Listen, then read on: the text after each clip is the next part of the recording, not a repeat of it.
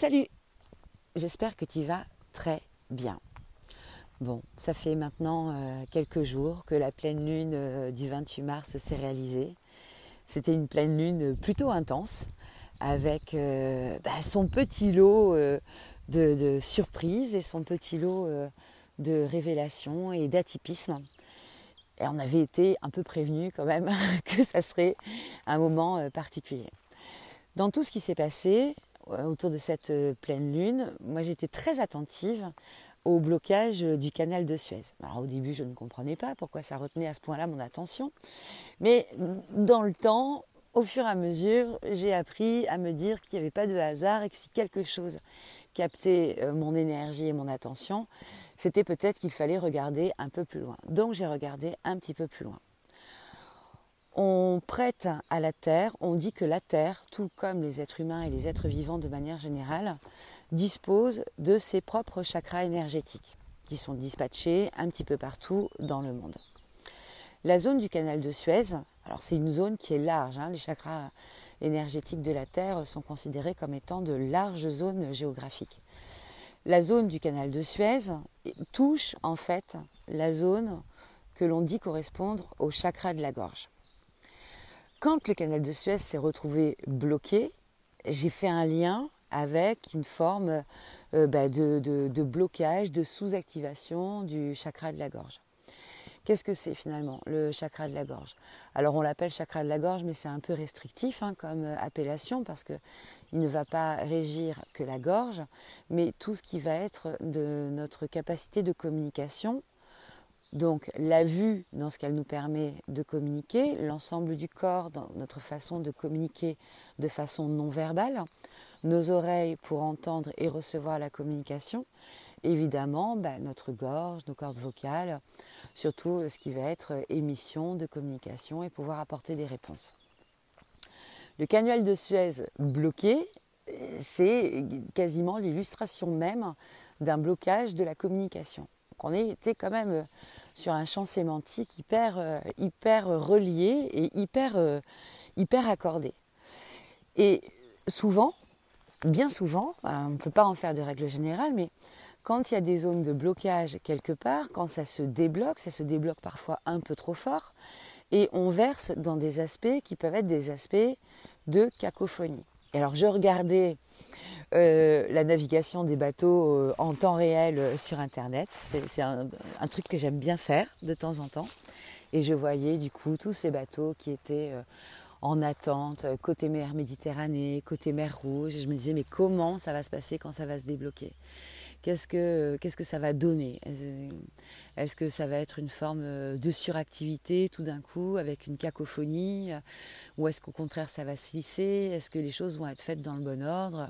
Bon, depuis que c'est débloqué, c'est un peu plus compliqué d'avoir des informations. Euh, en tout cas dans les, dans les médias, pour savoir vraiment euh, comment ça se passe. Mais évidemment, on, savait dès le départ que ça mettrait quelques jours à se résorber, voire peut-être même quelques semaines, voire peut-être même quelques mois. Ça, on, verra ça euh, en, temps, en temps et en heure. Dans ma façon de regarder les choses, à chaque fois, moi j'ai ce, fil là qui me guide toujours, c'est que ce qui se passe dans le macrocosme est le reflet de ce qui se passe dans le microcosme. C'est-à-dire si ce qui se passe et ce que l'on voit finalement se réaliser euh, à l'extérieur de nous, donc à travers les actualités, mais aussi les scènes auxquelles on peut assister, nous parle aussi de choses qui vibratoirement se, se passent à l'intérieur de nous. Et quand je vois le canal de Suez et donc euh, par euh, conséquence le canal de la gorge bloqué, j'entends quelque part que nous pouvons plus ou moins euh, être aussi en difficulté par rapport à notre fonctionnement de communication de manière générale. Et ça m'a emmené dans un champ de, de réflexion assez, assez profond finalement. Je ne pensais pas que j'allais aller jusque-là. Le, déblocage, cette notion euh, accélérateur-frein, donc on bloque, on ferme et tout d'un coup ça réouvre et c'est la panique et ça se bouscule euh, au portillon. Moi ça m'a fait penser dans l'accélération euh, à, ce que racontent les écrits des anciens autour de la tour de Babel. Cette tour que les hommes essaient de monter, donc ça, prend, ça se place en fait après l'épisode du déluge où la, terre est complètement immergée, où Noé euh, finalement arrive euh, tout d'un coup à pouvoir euh, faire débarquer tout son petit monde sur une terre saine et sèche. Et sur les premiers, finalement, sur le premier essor de croissance de la civilisation, telle qu'elle nous est racontée dans, les, dans les textes anciens. En sachant qu'on est bien souvent sur des champs métaphoriques. Hein. Euh, c'est à ce moment-là, au, bout de, quelques années de croissance de cette nouvelle civilisation, que les êtres humains ont à cœur, selon la lecture qu'on en fera, de rendre hommage à une puissance divine qui leur a permis d'être sains et saufs, en construisant une tour pour euh, remercier finalement une puissance divine, ou, selon une autre lecture, on peut entendre aussi que les êtres humains euh, entendent de, gagner finalement une résonance et une capacité divine eux-mêmes en construisant une tour qui va les placer aussi un peu euh, au-dessus euh, finalement de la terre et au-dessus du, bah, du commun des mortels. Bon, le truc est que dans l'histoire de la tour de Babel, euh, la puissance divine n'est pas franchement OK avec le sujet. Et parce que la puissance divine avait émis finalement le souhait que les hommes se répandent sur la terre et aillent finalement faire du mieux qu'il pouvait aux quatre coins de la terre pour rendre grâce à cette terre, la cultiver avec soin, en prendre soin et multiplier euh, la, présence humaine euh, aux quatre coins du globe. Donc forcément, le projet de la tour, euh, c'est moyen-moyen avec le plan divin qui était énoncé. Alors, cette puissance divine répond elle riposte même, j'ai presque envie de dire, à, cet élan ascensionnel de l'homme qui veut être au-dessus des cieux. Et elle riposte en allant donner à chaque homme, à chaque bâtisseur, un langage différent. C'est-à-dire que tout d'un coup, les hommes ne parlent plus la même langue. Et en ne parlant plus la même langue, eh bien forcément, la construction de la tour s'arrête et, in fine, la tour s'écroule c'est la tour de Babel. C'est l'illustration de la cacophonie de la tour de Babel. Et la reprise du trafic maritime dans le canal de Suez m'évoque la cacophonie de la tour de Babel. La tour de Babel, on peut voir une résonance à cette, histoire antique avec la maison Dieu du tarot, cette maison qui s'effondre et on voit deux individus qui, qui chutent vers le sol. Cette tour, cette maison Dieu, elle nous parle sur le champ symbolique de la déconstruction de l'ego, mais au-delà de ça, de la déconstruction d'une structure égotique. Elle nous parle de remaniage des cartes. Et effectivement, cet incident du canal de Suez, ce, trouble, ce blocage de la communication entre la mer Rouge et la mer Méditerranée, rebat les cartes. C'est-à-dire que tout d'un coup, cette interruption fait prendre conscience que nous sommes très dépendants de ce tout petit canal qui absorbe un pourcentage, je crois que c'est entre 15 et 17% du trafic maritime mondial. Donc c'est juste énorme.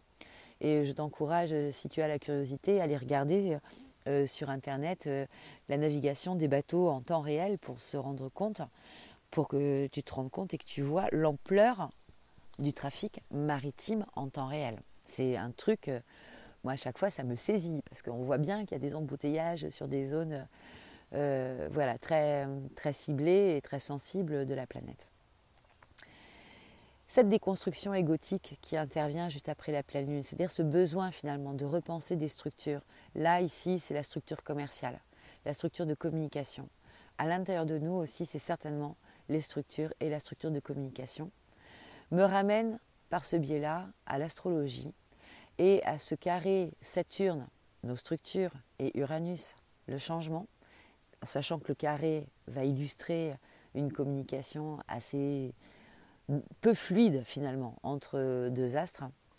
Et, je vois dans ce blocage du canal de Suez une forme de petit coup de tempête uranien Surtout que c'était très drôle parce que les premières communications ont annoncé que c'était à, cause, entre guillemets, d'une rafale de vent que le bateau s'était retrouvé en travers du canal. Donc on, a, on avait cette petite imprégnation uranienne.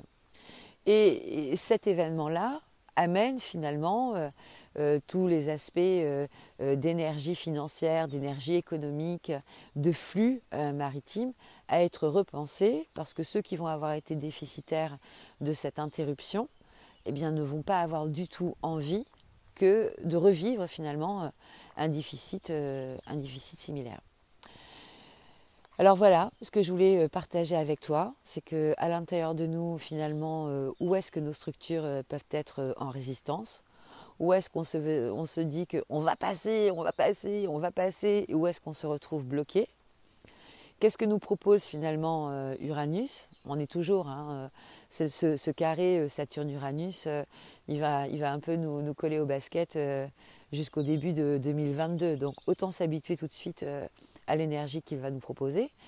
Mais il va falloir qu'on apprenne définitivement à faire autrement. Ici, en France, pour ceux qui écoutent d'un peu plus loin, on vient d'entendre euh, l'annonce euh, finalement euh, d'un nouveau, nouveau confinement, où là encore, finalement, il va nous falloir aussi réinventer et peut-être prendre appui sur les leçons qu'on a tirées du précédent, épisode de confinement. Et euh, je pense que tout le monde s'y mettra, et euh, les dirigeants comme ceux qui, euh, pour l'instant, écoutent les directives.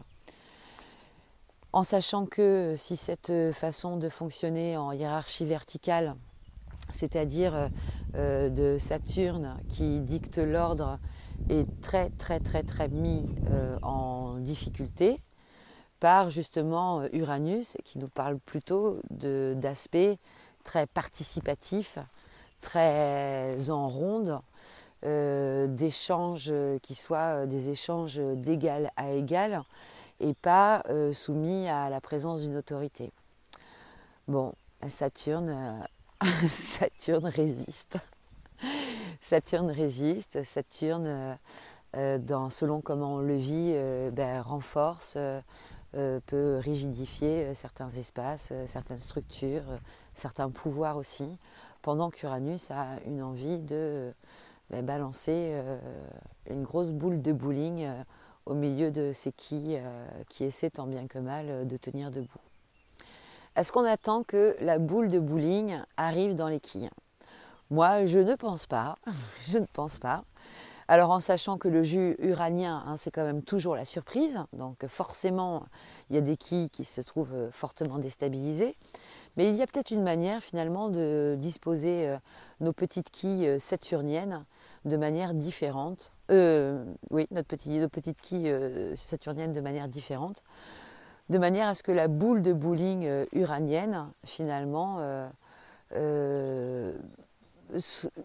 opère pour nous et à l'intérieur de nous des changements qui vont nous être plus faciles à faire que d'autres.